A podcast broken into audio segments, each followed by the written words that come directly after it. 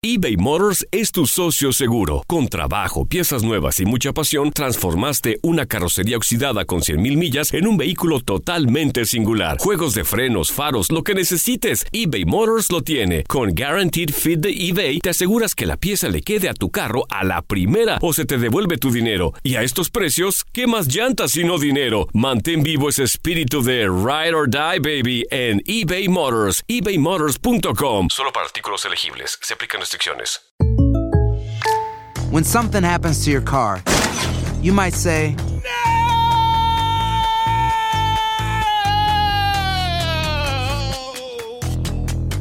My car. but what you really need to say is something that can actually help. Like a good neighbor, State Farm is there. And just like that, State Farm is there to help you file your claim right on the State Farm mobile app. So just remember, like a good neighbor, State Farm is there. State Farm, Bloomington, Illinois. En Ford creemos que ya sea que estés bajo el foco de atención o bajo tu propio techo, que tengas 90 minutos o 9 horas, que estés empezando cambios o un largo viaje, fortaleza es hacer todo, como si el mundo entero te estuviera mirando. Presentamos la nueva Ford F150 2024. Fuerza así de inteligente solo puede ser F150. Construida con orgullo Ford. Fuerza Ford. Boost Mobile tiene una gran oferta para que aproveches tu reembolso de impuestos al máximo y te mantengas conectado. Al cambiarte a Boost, recibe un 50% de descuento en tu primer mes de datos ilimitados. O, con un plan ilimitado de 40 dólares, llévate un Samsung Galaxy A15 5G por $39.99. Obtén los mejores teléfonos en las redes 5G más grandes del país. Con Boost Mobile, cambiarse es fácil. Solo visita boostmobile.com. Boost Mobile, sin miedo al éxito. Para clientes nuevos y solamente en línea, requiere AroPay. 50% de descuento en el primer mes requiere un plan de 25 dólares al mes. Aplican otras restricciones. Visita boostmobile.com para detalles. En la siguiente temporada de En Boca Cerrada. Y hoy se dio a conocer que son más de 15 las chicas o las niñas y que viajan de un lado al otro con Sergio y con Gloria Trevi. Déjame llevarlo a un hospital, por favor. Creo que es lo mejor que puedo hacer. En las condiciones en las que Sergio lo obligaba a vivir, no hubiera soportado el siguiente invierno en España. Lo que nunca se dijo sobre el caso Trevi Andrade, por Raquel Mariboquitas. Escucha en boca cerrada, en el app de Euforia o donde sea que escuches podcasts. Estás a punto de escuchar Enigmas sin resolver. No te olvides de buscarnos en nuestras redes sociales, Instagram y Facebook, y de escucharnos en la app de Euforia o donde sea que escuches tus podcasts. Advertencia. Este programa contiene casos de crimen, apariciones, misterio, conspiración y violencia. El contenido de estas piezas puede ser sensible para algunos miembros del público. Aconsejamos discreción.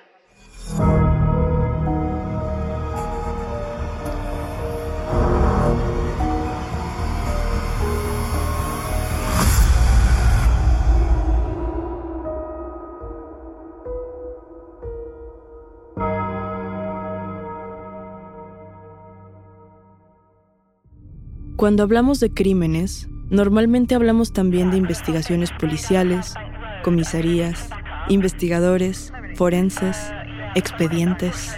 Pareciera lógico y casi como si fuera la única forma de proceder, que cuando ocurre un crimen hay que acudir a las autoridades. Tristemente, y esto no es un secreto, muchas veces las autoridades no tienen todas las respuestas. Muchas veces las respuestas simplemente no existen. ¿Cuál es la forma correcta para proceder cuando esto ocurre? Tal vez recurriendo a un investigador privado, investigando por otros medios, buscando información periodística o dejándose guiar por la fe, por lo espiritual. El caso del que vamos a hablar hoy fue resuelto por la policía 30 años después de los hechos, pero un vidente logró resolverlo el mismo año en que todo ocurrió. Se trata de un asesinato que ya de por sí da mucho de qué hablar.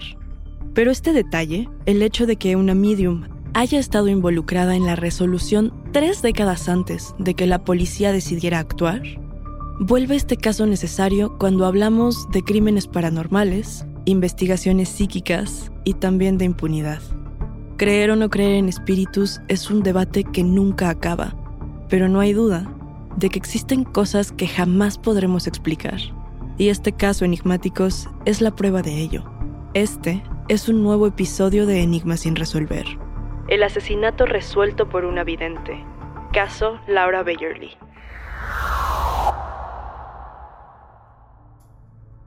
El caso del que vamos a platicar hoy enigmáticos es el asesinato de Laura Bayerly. Este es un caso muy interesante del que lamentablemente no se ha hablado suficiente en el mundo del entretenimiento. Y más lamentable aún, este caso tampoco hizo ruido en el mundo del crimen. Y es que fue silenciado durante décadas antes de que la policía decidiera tomar acción. Yo creo, enigmáticos, que su poca popularidad se debe justamente a esto. Y es que me parece muy lógico pensar que haya sido silenciado por la misma policía porque justamente ellos decidieron de forma voluntaria hacer caso omiso de este crimen. A continuación vamos a intentar entender el por qué. Este, a diferencia de otros casos de los que hemos hablado, es una investigación policial que sí se resolvió, pero es uno de los casos más enigmáticos de los que yo he escuchado, ya que los métodos con los que se resolvió son muy poco convencionales. Y tenemos que decirlo, enigmáticos, esta clase de resoluciones suelen ser muy polémicas y siempre son muy comentadas. Esto pasa porque las artes como la clarividencia y la adivinación están profundamente relacionadas con la fe. Y a lo que me refiero con esto es que son cosas en las que elegimos creer o no creer. Ya hemos hablado anteriormente de casos parecidos, en los que los espíritus ayudan a resolver sus propios asesinatos. Esto es lo mismo que ocurrió con la muerte de Teresita Baza, por ejemplo, a quien ya le dedicamos su propio episodio. Recapitulemos brevemente para los enigmáticos que no han escuchado esta pieza o que no la recuerdan. Teresita Baza era una mujer que fue encontrada muerta dentro de su departamento y tras una investigación muy larga y muy cansada, uno de los detectives fue contactado por un hombre que afirmaba que su esposa se había puesto en contacto con el fantasma de esta mujer, de Teresita. En este caso, sí podríamos abrirnos un poquito al escepticismo y pensar que probablemente esta fue una manera de encubrir el mismo asesinato. Si ustedes conocen este caso, sabrán a lo que me refiero seguramente. El caso de Laura Bayerly es distinto. A pesar de compartir muchos elementos con el de Teresita Baza, es un poco diferente porque aquí no podemos culpar a nadie fuera del resultado de las investigaciones que ya compartiremos más adelante en este episodio. Y además, es muy impresionante la forma en la que esta historia se va desenvolviendo. Yo aquí quisiera dejar un espacio abierto para que al terminar este episodio, ustedes nos compartan sus teorías y sus reflexiones al respecto. Porque yo quiero ser muy honesta con ustedes, enigmáticos. Intenté apelar al escepticismo y buscar algunas formas o justificaciones distintas mientras estaba investigando para escribir este episodio, pero en lo personal creo que es sumamente impactante y que hay realmente muy pocos huecos que se puedan llenar con explicaciones lógicas, digamos. También, si ustedes conocen otros casos de esta clase, crímenes que se tocan con la parte espiritual o con lo paranormal, compartan con nosotros esa información para que los podamos poner sobre la mesa y los analicemos en un futuro episodio. Pero bueno, entremos de lleno al caso de Laura Bayerly y a todo lo que ocurrió durante 30 años antes de que esta investigación se considerara resuelta por las autoridades. Lo que vamos a narrar ocurrió en 1978, pero para comenzar, vamos primero a la historia de la víctima en cuestión. Laura nació en 1961 en California. Era hija única y vivía en una familia, digamos, tradicional. Con esto me refiero a que vivía junto con sus dos padres. La familia de Laura era bastante normal. Sus padres trabajaban, ella iba a la escuela, no eran violentos ni extraños y no había nada fuera de lo común con ellos. Por esto mismo, no hay mucha información de Laura fuera de lo académico, pero lo que sí sabemos es que era muy aplicada en sus estudios y comúnmente tenía notas de excelencia. Era una joven hermosa y muy vanidosa. Era rubia, con nariz afilada y el cabello cuidadosamente arreglado. Sus intereses no eran muy distintos a los de otras chicas de su edad, le gustaba la moda, ir de shopping, el maquillaje y comprar joyas. A pesar de ser esta chica guapa, vanidosa, dulce, comenzó a tener durante la adolescencia comportamientos de rebeldía extrema ante sus padres. Comenzó a escaparse de casa en cada una de las peleas que tenía con ellos, y lo común era que las discusiones transcurrieran de la siguiente forma. Primero venían los gritos, después las malas palabras, se azotaban algunas puertas, Laura hacía maletas y salía corriendo. Su primer destino comúnmente era la casa de Mary, su mejor amiga. Mary estaba preocupada por el bienestar de Laura y un día decidió confrontarla. Laura se sintió en confianza y se sinceró con ella. Tuvieron una plática que solo pudo haber funcionado de esta forma, con tu mejor amiga, con alguien con quien te sientes en confianza. Ambas decidieron que la vida de Laura estaba tomando un camino no muy favorable y que debían de hacer cambios. A raíz de esta plática, Laura habló con sus padres, les ofreció disculpas y prometió que no se iba a escapar más. La actitud de Laura tuvo un cambio radical. Comenzó a ser más centrada, tuvo mejor comunicación con su familia y, en efecto, dejó de huir de casa. Ahora, la adolescencia es una edad tormentosa y yo personalmente enigmáticos recuerdo mi adolescencia justo así. Una época de rebeldía en la que la relación con los padres y en general con cualquier figura de autoridad pues no es fácil, es bastante complicada. A mí me parece bastante entendible que su familia haya hecho borrón y cuenta nueva a partir de este cambio de actitud y que le hayan dado poca importancia al comportamiento previo, porque al final estamos hablando de un adolescente. Parecía que en este punto, tanto su carácter como su relación con sus padres había vuelto a la normalidad. O eso era lo que parecía. A mediados de 1977, ella comenzó a salir con un chico de su edad llamado Scott Brian Schultz. Como la relación no afectaba los estudios y las calificaciones de Laura y no parecía ser tan seria, sus padres no le dieron importancia y se involucraron muy poco. Pero se dieron cuenta que la actitud de Laura estaba comenzando a cambiar. La familia pensaba que se trataba justamente de un coletazo de la rebeldía adolescente, y aunque sí estaban preocupados, decidieron tratar la situación con calma y darle un poco de espacio a su hija. Ella presentaba cambios repentinos de humor y comenzó a aislarse de todos los que la querían. Constantemente estaba pegada al teléfono de la casa y tenía episodios de ansiedad visible o también momentos en los que no podía contener el llanto. Ella ya no salía con amigos, ya no platicaba con sus padres, y Scott se había vuelto el único en su mundo. Y es así como llegamos al 27 de marzo de 1978, para ser precisos, a la 1.40 de la madrugada. Laura estaba muy inquieta. Llamó por teléfono a Scott y estuvieron hablando cerca de cuatro horas. Durante la llamada, Laura pasó de la tristeza al enojo varias veces. Era evidente que estaban pasando por una pelea. Y, en efecto, al otro día Laura lo confirmó. Ella le contó a sus padres y les dijo que acababa de terminar con él, que ya no tenía novio. Ese mismo día, Mary pasó por ella para ir a la escuela, y Laura estaba visiblemente triste y no quería salir. Ella y Mary, su mejor amiga, tuvieron una plática privada que duró algunos minutos. Y esto fue lo único que logró calmarla. Después de esta charla, ella ya lucía bastante mejor.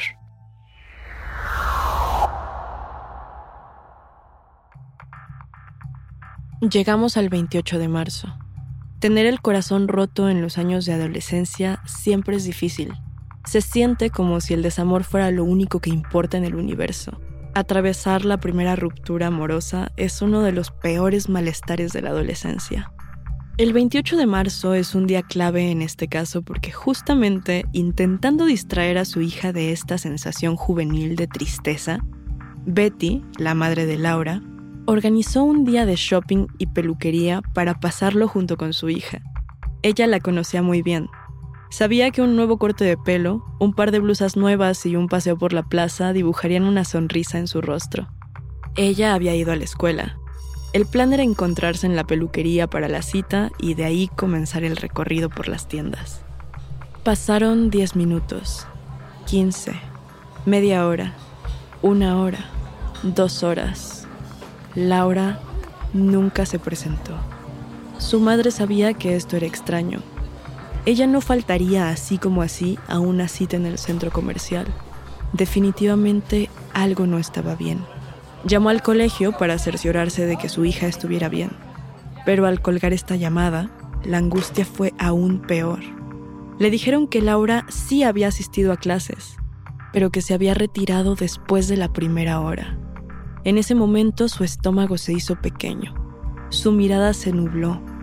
No había duda de que algo extraño había ocurrido.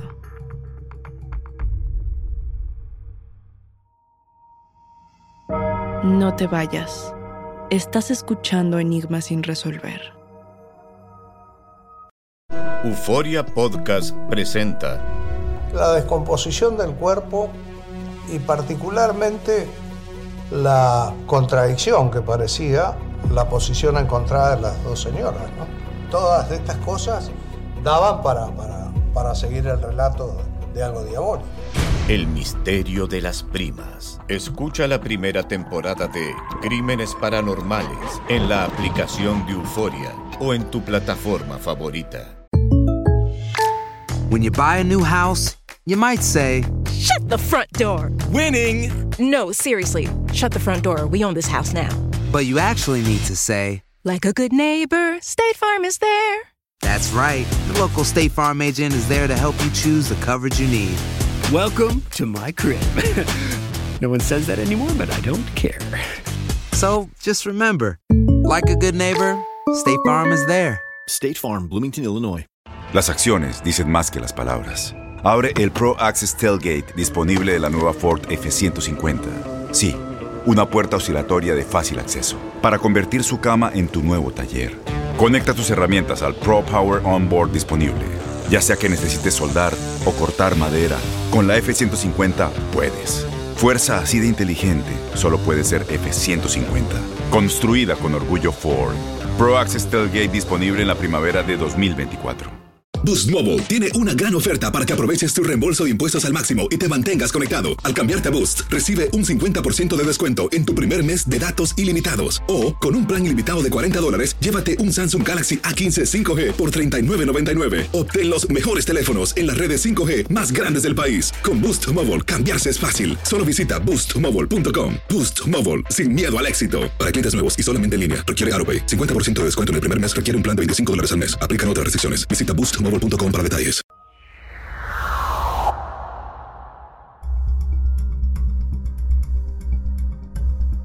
Tras recibir estas malas noticias, su madre se dirigió a la comisaría para reportar a su hija como desaparecida, pero fue ignorada debido a los antecedentes de huidas de casa. Ella insistió tanto que decidieron abrir un caso, pero no hicieron mucho, de hecho, hicieron muy poco. Primero hablaron con Scott y con Mary, también interrogaron a otros amigos y compañeros que habían visto a Laura ese día. Todos tenían una actitud muy extraña.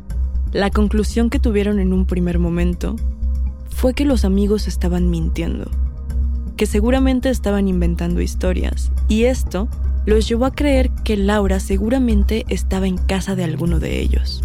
La desconfianza y la sensación de estar siendo engañados generó la necesidad de indagar un poco más. Vamos a recapitular los hechos. Por la mañana, Laura y Mary fueron juntas a la escuela. En el primer descanso, Laura decide retirarse y le dice a sus amigos que tiene una cita con un chico llamado John McLaren. ¿Este podría ser un posible sospechoso? Dos testigos declaran que la ven irse de la escuela hacia un estacionamiento cercano con un muchacho desconocido. Ahora, aquí entra un punto extraño porque podría ser tal vez la primera contradicción, o si no, una pieza suelta de información que podría o no llevarnos a algo más. Y es que resulta que algunos testigos apuntan a que la vieron haciendo autostop. Pensar en que se haya fugado sola es bastante complicado, puesto que a las 3 pm de ese mismo día tenía planes con su madre, además de que no se llevó ropa ni comida.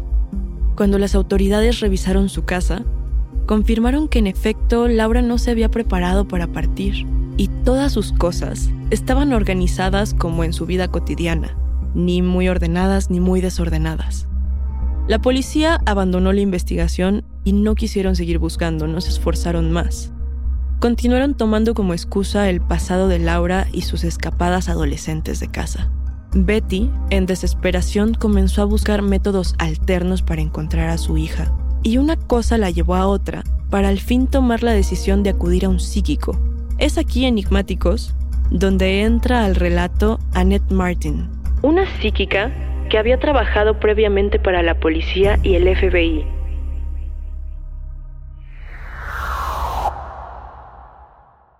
Annette y Betty se pusieron en contacto Ella le pidió a Betty que le llevara una fotografía de su hija y le advirtió que todas las sesiones serían grabadas.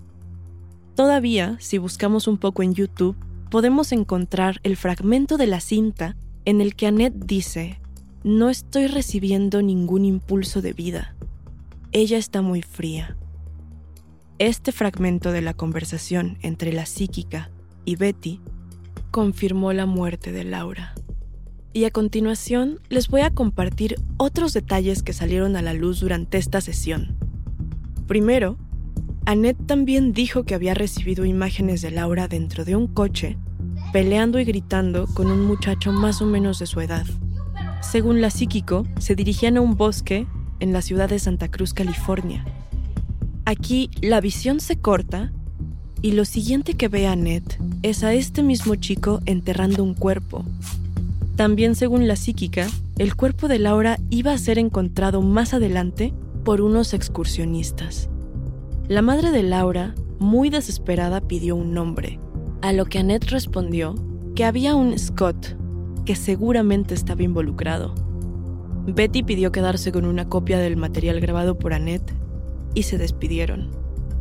Más tarde, ella llevó esta copia a una comisaría, pero la policía aún no quería buscar, además de que no les parecía evidencia suficiente lo que un vidente pudiera o no decir acerca del caso.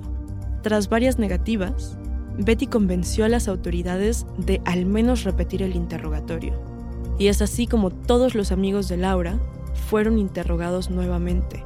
Todos ellos mantenían la misma historia. Decían que no sabían dónde estaba ella.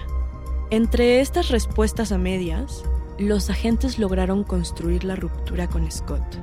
Se dieron cuenta de que durante los seis meses que duró esta relación, Laura era muy sumisa y constantemente ocurrían cosas extrañas y violentas entre los novios.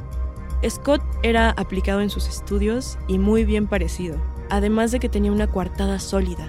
Y gracias a estos tres puntos, pasaron página y no revisaron más.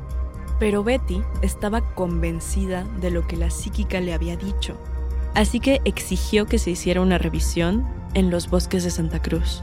No encontraron nada y cerraron el caso, pararon de investigar.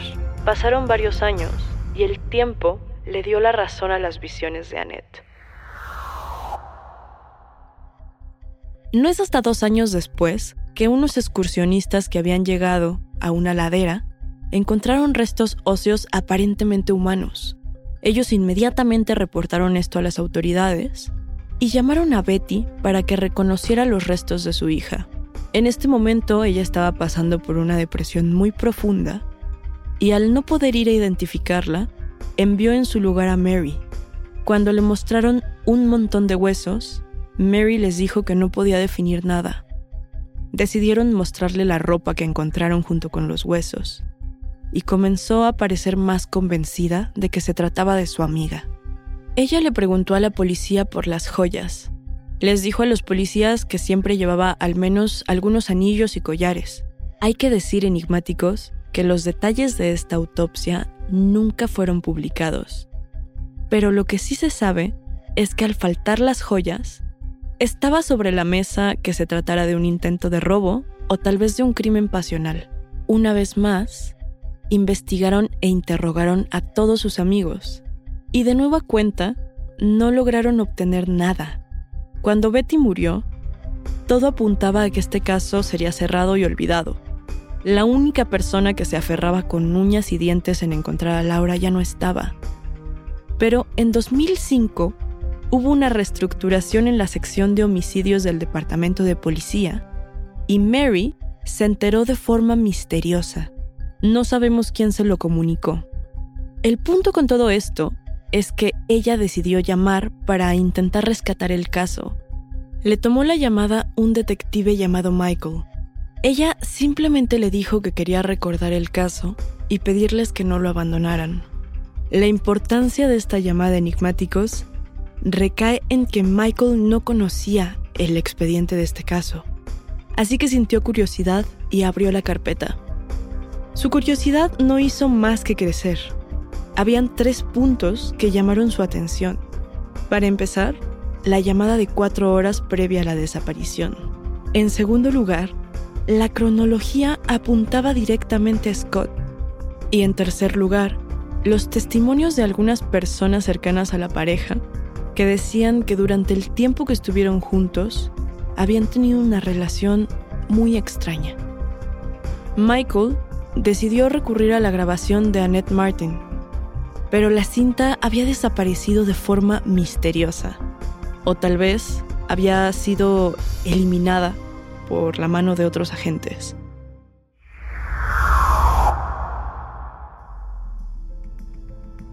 Él llamó directamente a Annette, quien aún guardaba el original, y se mostró en muy buena disposición para ayudar con esta investigación. Ahora, tristemente, y como ya lo comentábamos hace unos momentos, en un juicio, las declaraciones de un vidente no son consideradas evidencia válida, así que Michael recurrió al historial de Scott. En ese entonces, Scott ya tenía 46 años, trabajaba como minero en Loveland y se había divorciado recientemente de una mujer llamada Cheryl. Michael decidió buscar a su exesposa para interrogarla. Ella le dijo a la policía que nunca había tenido problemas de ningún tipo con Scott. Él no era una persona violenta, ni tampoco se mostraba agresivo. Pero, tras recordar, les confesó que en 1990 había tenido un incidente que probablemente sería de su interés. Ella estaba en casa buscando algo en un closet y entre las cosas de él se encontró con una pequeña cajita. Le dio curiosidad saber qué había dentro porque nunca la había visto, así que la abrió. El contenido de la caja la sorprendió bastante. En el interior había una hoja de periódico arrancada que hablaba sobre la desaparición de Laura Bayerly, dos anillos y una pulserita. Cheryl decidió confrontar a su esposo pero él le explicó que Laura había sido su primer amor y que él guardaba regalos suyos para recordarla. Y aquí a mí me gustaría preguntarles, ¿regalos o trofeos? Otro punto que llamó la atención de Michael es que un testimonio anónimo le hizo saber que el tío de Scott tenía una casa a 12 kilómetros de la escena del crimen. Aquí estaríamos hablando de la locación perfecta para, además de cometer un crimen, pasar desapercibido y salir bien librado. El siguiente paso era conseguir la orden de registro. En 2007, por fin consiguieron esta orden y por fin lograron entrar a la propiedad. Encontraron la cajita que Sherry les había descrito. A las pocas horas, Scott fue arrestado y acusado formalmente de asesinato. Ya no había duda de que él había sido el autor material de este crimen. Yo no sé, enigmáticos, en lo personal, si yo podría pensar que esto es justicia. Tristemente, no podríamos decir que la resolución de este caso fue efectiva. El asesinato de Laura Bayerly ocurrió en 1978, pero no fue hasta 2007 que el caso tuvo resolución. Esto quiere decir que ya habían transcurrido varios años.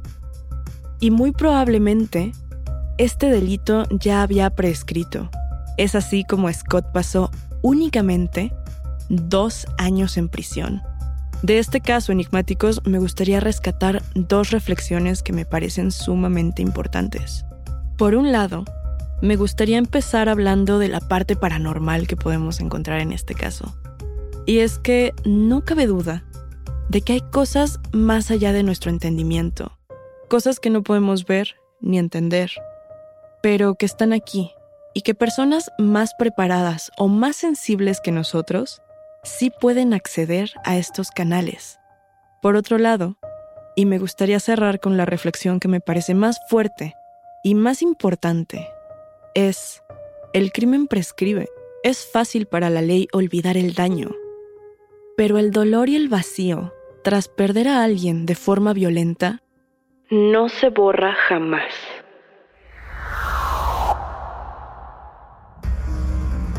Hasta aquí llegamos con este caso por ahora. Yo soy Daniel Duarte y ha sido un macabro placer compartir con ustedes enigmáticos. Gracias por escucharnos y no se olviden de suscribirse o de seguir el show para no perderse ningún misterio. Recuerden que pueden escucharnos a través de la app de Euforia, la página de YouTube de Euforia Podcast o donde sea que escuchen sus podcasts. Nos encontraremos en el próximo episodio de Enigma sin resolver.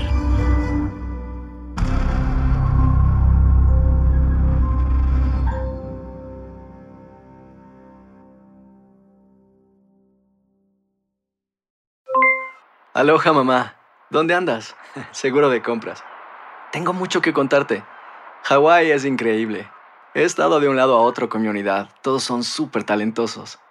Ya reparamos otro helicóptero Blackhawk y oficialmente formamos nuestro equipo de fútbol.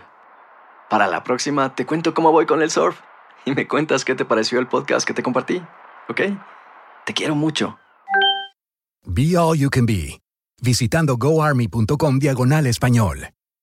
Boost Mobile tiene una gran oferta para que aproveches tu reembolso de impuestos al máximo y te mantengas conectado. Al cambiarte a Boost, recibe un 50% de descuento en tu primer mes de datos ilimitados. O, con un plan ilimitado de 40 dólares, llévate un Samsung Galaxy A15 5G por $39.99. Obtén los mejores teléfonos en las redes 5G más grandes del país. Con Boost Mobile, cambiarse es fácil. Solo visita boostmobile.com. Boost Mobile, sin miedo al éxito. Para clientes nuevos y solamente en línea, requiere AroPay. 50% de descuento en el primer mes requiere un plan de 25 dólares al mes. Aplican otras restricciones. Visita Este abril te invitamos a nuestra feria virtual Univisión Contigo rumbo a la universidad. Conéctate virtualmente con representantes de colegios y universidades en la costa este, desde Nueva York a Florida. Aprende sobre ayuda financiera, becas y otros recursos para continuar tu educación. Regístrate para asistir y para la oportunidad de ganar una tableta. Te esperamos en Univisión Contigo rumbo a la universidad del 3 al 9 de abril. Regístrate ya en univision.com diagonal universidad.